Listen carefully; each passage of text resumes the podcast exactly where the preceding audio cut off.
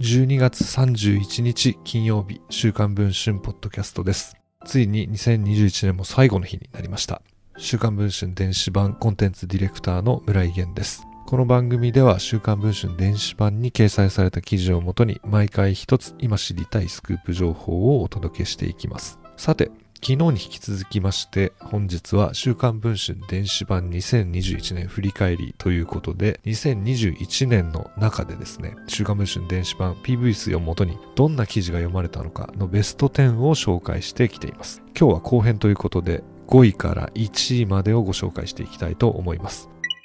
第5位の記事はこちらです。町田小6いじめ自殺。加害児童は殺し方ノートを作っていた。9月29日に配信した記事になりますね。東京都町田市の小学校に通う当時12歳の小学6年生の女児がですね、11月30日未明に自宅で首をつって亡くなっていたという悲しい事件が起きました。その後ですね、この児童に対するいじめが小学校で行われていたということがですね、発覚したんですが、その加害児童がですね、なんと殺し方ノートというものを作っていた。そんな内容を報じた記事になっています。非常に衝撃的で許し難い事件ではありましたが、この記事ではですね、さらにその当時の小学校の校長先生にも、直撃取材をし、果たしてその学校側の対応が正しいものだったのか、そのあたりについても検証、分析をする内容となっていました。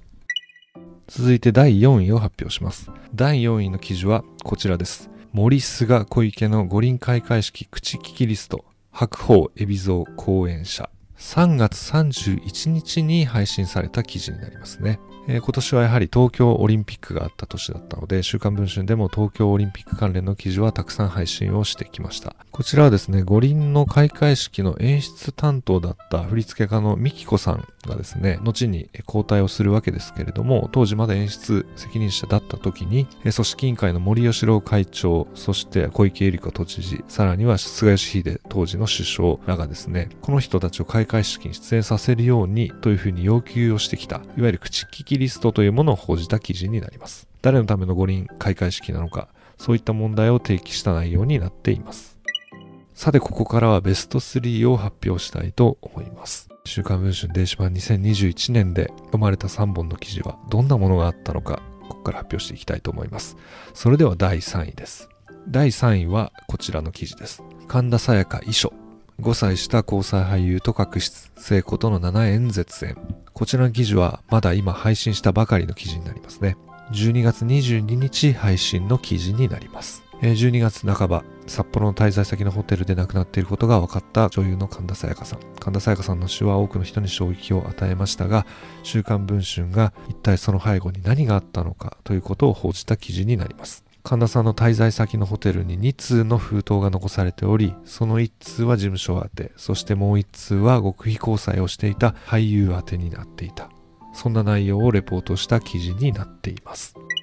そして第2位です。第2位の記事はこちらです。台本11冊の入手、五輪開会式崩壊全内幕、計1199ページに全ての変遷が、7月28日に公開された記事になりますね。こちらはまさにオリンピックの開会直後に出た記事になりまして、えー、オリンピックの開会式の演出をめぐる混乱ぶりを報じた記事になります。週刊文春は11冊にも及ぶ台本を入手し、一体どのような変遷で開会式の様子が変わっていったのか、最後の最終形になるまでどのような動きがあったのかを細かく報じた内容になっています。オリンピック開会式の注目が集まっていることもあり、非常に読まれた記事の一本になりました。そして第1位です。2021年一番読まれた記事はこの記事でした。幻のミキコチーム版五輪開会式を完全再現。もし実現したらどうなっていたのか。こちらの記事はですね、先ほどの第2位の記事に関連しまして、電子版オリジナルとして制作をされた記事でした。週刊文春が独自に入手した写真、そしてグラフィック、さらに台本、それからプレゼンテーション資料をもとにですね、もし幻に終わっていたミキコ3番の開会式が実施されたら、どんな様子になっていたのかというのを再現をした記事になりますね。えー、100枚以上に及ぶ写真で映像的にですね、えー、記事を見せていくという手法で作られました。この中にはですね、例えば渡辺直美さんが出てきたりとか、パ Perfume が出てくる予定だったなど知られざる企画案みたいなものも明らかになっており、8月8日のですね、これはオリンピックの閉会式の直後に公開をした記事になりますが、そのタイミングということもあり、大変読まれた記事になったと思います。週刊文春電子版2021年のベスト10記事いかがだったでしょうか？やはり2021年は東京オリンピック・パラリンピックがあったということもあり、五輪関連の記事がですね、やはり上位にたくさん入っていたなと思いますね。2022年はどのような年になるんでしょうか？週刊文春も引き続き皆さんに読んでもらえるような記事をいっぱい取材をしてたくさん作っていきたいと思いますので引き続き、このポッドキャストを聞きつつ週刊文春の記事にも注目をしていただければと思います。それでは皆さん良いお年をお過ごしください。来年も引き続きよろしくお願いいたします。週刊文春電子版コンテンツディレクター村井源でした。